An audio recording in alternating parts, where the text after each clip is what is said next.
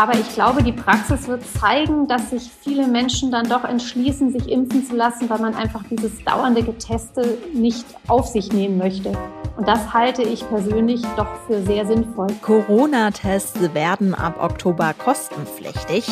Nach dem Bund-Länder-Treffen ist das jetzt beschlossene Sache. Am Tag nach der MPK sprechen wir über die Beschlüsse und gehen in die Bewertung. Rheinische Post Aufwacher. News aus NRW und dem Rest der Welt. Hi zusammen, ich bin Anja Wölker und den Aufwacher bekommt ihr wie immer kostenlos. Abonniert ihn doch sehr gerne in eurer Podcast-App. Zwei große Themen hatten sich Bund und Länder gestern vorgenommen. Also bevor wir zu den Corona-Maßnahmen kommen, schauen wir als erstes auf die Hochwasserkatastrophe. Denn es kommt so, wie auch schon vorab berichtet wurde. Bei dem Treffen wurde ein Fluthilfefonds von 30 Milliarden Euro vereinbart.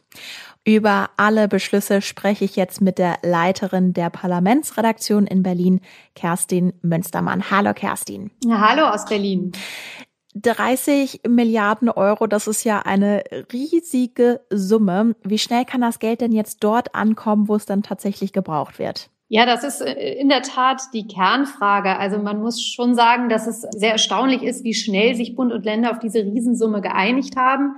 Aber das ist, glaube ich, in ganz Deutschland allen klar. Die Schäden der Flutkatastrophe sind riesig, die Kosten immens und die Not sehr groß. Und dass man sich jetzt zu dieser hohen Summe bereit erklärt hat, zeigt, dass die Flutopfer nicht alleine sind und wirklich alle Länder, alle Ministerpräsidentinnen und Ministerpräsidenten sich da einig waren. Die Frage ist aber in der Tat, wie schnell geht das jetzt? Und da ist es besonders wichtig, dass man Bürokratie außer Acht lässt, dass also wirklich, so wie bei der Flut 2013, die Mittel schnell an geschädigte Privathaushalte und Unternehmen fließen, die eben nichts von den Versicherungen bekommen und dass die Mittel für die Infrastruktur, also um das öffentliche Leben in Teilen wiederherzustellen, auch nicht an Genehmigungsverfahren gebunden sind, sondern dass man wirklich schnell und unbürokratisch hilft. Und dann kann diese Riesensumme auch etwas bewirken. Kommen wir zu Corona. Bund und Länder haben sich nach den Worten von NRW-Ministerpräsident Armin Laschet auf eine Ausweitung der Testpflicht geeinigt. Zitat, wir werden mehr testen, statt zu schließen. Was heißt das? Das heißt einfach, man will von Seiten der Politik, ob nun in Bund oder Land, auf jeden Fall vermeiden, dass es erneut einen Lockdown gibt. Und um diesen Lockdown im Herbst zu begegnen, hat man sich jetzt schon auf, wie ich finde, drastischere Maßnahmen für ungeimpfte geeinigt. Die müssen sich einfach ab dem 23. August sehr viel mehr testen lassen als bisher. Und ab Oktober werden diese Tests auch nicht mehr kostenfrei sein, so wie es ja jetzt der Fall ist. Und damit entsteht gewissermaßen, es ist eine Art Erpressung, doch ein großer Druck auf die Ungeimpften, sich vielleicht dann doch impfen zu lassen. Gehen wir da mal genauer drauf ein, auf beide Punkte. Du hast gesagt, sehr viel mehr testen als vorher. Momentan sind die Testpflichten ja in unterschiedlichen Bereichen an die Inzidenzstufen gekoppelt. Was gilt denn dann jetzt in Zukunft ab dem 23. August? Künftig wird es eine Testpflicht geben, wenn die Inzidenz äh, über 35 liegt, und zwar für Innenräume. Was sind Innenräume? Das hat die Politik auch ganz klar definiert äh, gestern am Dienstag. Und zwar hat man gesagt, es sind unter anderem Innengastronomie, also Restaurants, drinnen, Kneipen auch, das Kino zählt dazu, aber auch der Friseur zählt dazu. Also alles, was innen stattfindet und auch Sport im Innenbereich wird künftig mit einem Test nur noch möglich sein. Aber, jetzt kommt das Aber, davon kann es auch Ausnahmen geben. Wann denn? Ja, Ausnahmen gibt es natürlich ähm, für alle Kinder und Schüler, denn die sind ja von der Impfpflicht sozusagen, also von der indirekten Impfpflicht insofern ausgenommen, weil sie einfach noch kein zugelassenes Medikament für sie gibt, mit dem sie geimpft werden könnten. Und diese Bundesländer können die sogenannte 3G-Regel, also Zutritt nur für Geimpfte, Genesene oder Getestete, denn das ist ja ganz wichtig. Also wer geimpft oder genesen ist, hat damit natürlich nichts zu tun auch aussetzen sollte diese Sieben-Tage-Inzidenz in einem Landkreis stabil unter 35 Neuinfektionen pro 100.000 Einwohner liegen. Also wie immer gibt es Spielräume und man hat sich auch darauf verständigt, dass man diese 3G-Regel alle vier Wochen überprüfen will. Also es wird nicht so sein, wenn das Infektionsgeschehen besser ist, was wir ja alle hoffen, dass das den ganzen Winter über so gelten wird. Der kritische Grenzwert ist jetzt also die 35. Welche Inzidenz ist damit denn gemeint? Die vom Land, also ganz NRW, oder von der Stadt oder Kommune? Ja, da hat sich äh, Armin Laschet der Ministerpräsident von NRW gestern geäußert und eigentlich zugestanden, dass es noch nicht so ganz klar ist. Diese Dinge werden gerade erarbeitet und es soll eine neue Verordnung geben, Ganz klar gibt es den 23. August. Das ist der Tag, die Frist, bis der das umgesetzt sein soll. Okay, schauen wir also noch, was damit passiert. Du hast es auch schon angesprochen. Eine Stellschraube sollen die Tests sein, die dann ab dem 11. Oktober kostenpflichtig werden. Laut Armin Laschet haben sie extra diesen Zeitraum gewählt, damit sich die Menschen bis dahin jetzt noch erst und zweit impfen können. Wie schätzt du das denn ein? Wird das wirklich der ausschlaggebende Hebel sein, dass wirklich mehr Leute sich jetzt impfen lassen? Also da hilft ein Blick nach Frankreich ins Nachbarland. Dort war exakt diese Maßnahme sehr, sehr hilfreich. Auf einmal haben sich mehr Menschen impfen lassen, weil es natürlich teuer wird, wenn man ununterbrochen für Veranstaltungen, die man gerne wahrnehmen möchte, getestet werden muss und das selbst bezahlen muss. Ich finde, es ist schon eine harte Aussage. Also man kann natürlich auch argumentieren, dass wenn es äh, was kostet, sich weniger Menschen testen lassen, was nicht gut ist, weil man dann die Infektion nicht findet. Aber ich glaube, die Praxis wird zeigen, dass sich viele Menschen dann doch entschließen, sich impfen zu lassen, weil man einfach dieses dauernde Geteste nicht auf sich nehmen möchte. Und das halte ich persönlich doch für sehr sinnvoll, denn außer Impfen sehe ich keinen Weg, diese weltweite Pandemie so zu beenden, dass unser Alltag, den wir uns ja alle so sehr zurücksehnen, wirklich wiederkommt. Mhm. Wir hatten gestern im Aufwacher auch schon drüber geredet. Es gibt viele Menschen, die fordern, dass auch der Inzidenzwert nicht mehr der alleinige Kennwert der Corona-Pandemie sein soll. Dazu gehören zum Beispiel NRW-Ministerpräsident Armin Laschet und auch sein Stellvertreter Joachim Stamp. Dazu gab es gestern aber nichts, also inwiefern dieser Inzidenzwert potenziell geändert werden würde in Zukunft. Hat dich das überrascht, dass es dazu keine ja, Beschlüsse gab? Das fand ich ziemlich schwach, denn man hatte ja nun lange genug Zeit, sich genau das zu überlegen. Also inwieweit spielen den Inzidenzwert künftig die Hospitalisierung, also die Zahl derer, die im Krankenhaus liegen, mit rein? Inwieweit spielt die Impfquote eine Rolle? Inwieweit vielleicht auch schon eine genesenen Zahl? Also es gibt genug Indikatoren, die man mit einberechnen kann. Und dass das nicht geschafft wurde, habe ich nicht verstanden. Äh, Bayerns Ministerpräsident Markus Söder hat das offenbar ebenfalls nicht verstanden. Der hat sich zumindest nach der MPK ziemlich sauer darüber geäußert. Und ich glaube, da muss die Politik jetzt ganz, ganz schnell nachsteuern. Okay, dann äh, ziehen wir mal ein Fazit, weil auf der einen Seite gibt es dann eben ab dem 11. Oktober diese kostenpflichtige Test und wenn es so geht wie in Frankreich, könnten sie möglicherweise ein Hebel sein für mehr Impfungen. Gleichzeitig, ja, gab es noch keine Überarbeitung des Inzidenzwerts. Wie bewertest du dann also diese MPK, das Treffen von Bund und Ländern insgesamt? Sie wurde mal wieder ein Zwischenschritt genannt, also dass man sich jetzt mal auf Dinge verständigt und das dann nochmal überprüft. Das ist sicher zum Teil wahr. Aber ich muss sagen, mich hat dann doch überrascht, wie relativ schnell man sich einig war, dass man von Seiten der Politik auch im Wahlkampf Druck auf Bürger ausüben möchte. Denn nichts anderes ist das. Das kann man gut oder schlecht finden. Aber diese Beschlüsse sind ein massiver Druck auf ungeimpfte, die sich aber impfen lassen könnten. Und dann kann man als Politik bewerten, ist das sinnvoll oder nicht. Ich halte es persönlich für sehr sinnvoll, diesen Druck auszuüben, weil keiner von uns will nochmal in die Art Lockdown des letzten Jahres zurück. Kerstin Münstermann aus Berlin, ganz herzlichen Dank für diese Einschätzung. Kommen wir zu unserem zweiten Thema. Menschen, die genervt am Bahnhof stehen und auf ihren Zug warten. Dieses Bild wird es heute überall in Deutschland geben, denn seit gestern Abend fallen Dutzende Züge aus, auch bei uns hier in NRW, denn die Lokführer streiken für mehrere Tage. Das heißt, bis Freitag früh 2 Uhr geht nichts mehr. Grund dafür ist der Tarifstreit der Lokführergewerkschaft GDL mit der Deutschen Bahn. Seit gestern fällt der Frachtverkehr auf vielen Routen aus und heute und morgen, also für zwei Tage, betrifft der Streik auch Pendler und Urlauber. Was bedeutet der Streik für uns in NRW? Wie kommt ihr pünktlich von A nach B? Darüber hat meine Aufwacherkollegin Rosaria Kilian mit Wirtschaftsredakteur Reinhard Kowalewski gesprochen. Reinhard, stellen wir uns doch mal folgenden Fall vor. Ich stehe jetzt gleich am Gleis und möchte zum Beispiel von Düsseldorf nach Dortmund fahren. Ist das mit der Bahn möglich? Also Düsseldorf-Dortmund, ja, es geht, weil einer der beliebtesten Bahnen von NRW, der RE1 von Aachen über Köln, Düsseldorf, Essen, Dortmund, der wird gar nicht von der Deutschen Bahn gefahren. Und das ist eine der Besonderheiten hier in diesem Streik. Ähm, also ich würde mal ganz grob sagen, weit über die Hälfte der Züge in NRW werden fahren. Das liegt daran, dass der Betrieb dieser Züge im Auftrag des VRR und den VRS, also der Verkehrsverbünde, wurde ausgeschrieben. Und die Deutsche Bahn hat vor paar Jahren eine Reihe von Niederlagen erlitten und darum machen jetzt private Wettbewerber das Geschäft. Alles klar. Also nochmal zum Verständnis. Nur die Strecken, die von der Deutschen Bahn betrieben werden, sind heute betroffen. Genau.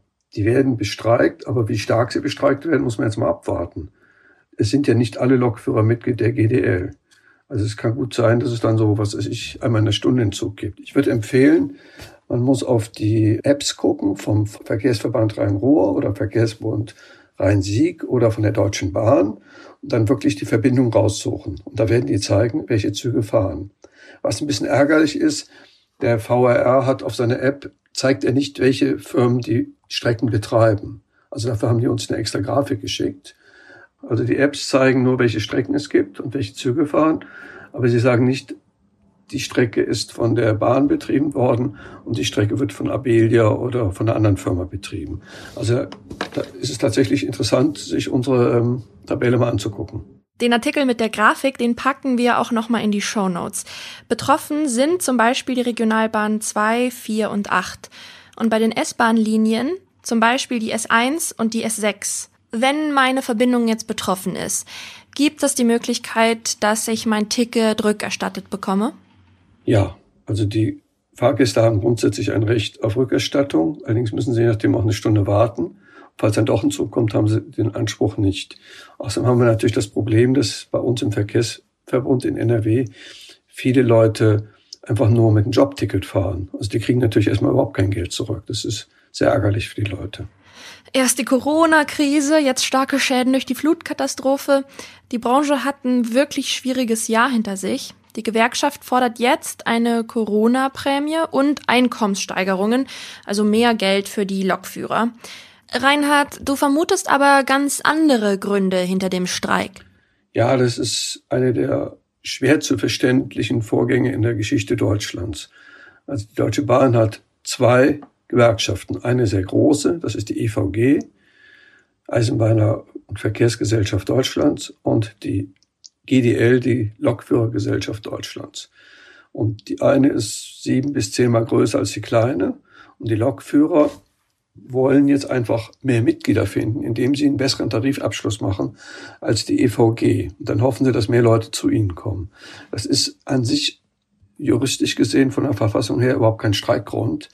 Aber das geben sie natürlich nicht offen zu. Sie sagen einfach, wir wollen einen guten Tarifvertrag für unsere Mitglieder.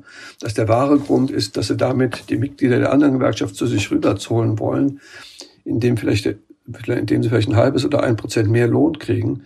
Das ist natürlich sehr ärgerlich, dass das jetzt als Streik, der wahre Streikgrund ist. Wie geht es denn dann aber jetzt konkret weiter? Der Streik ist jetzt erstmal für zwei Tage angekündigt. Was passiert danach?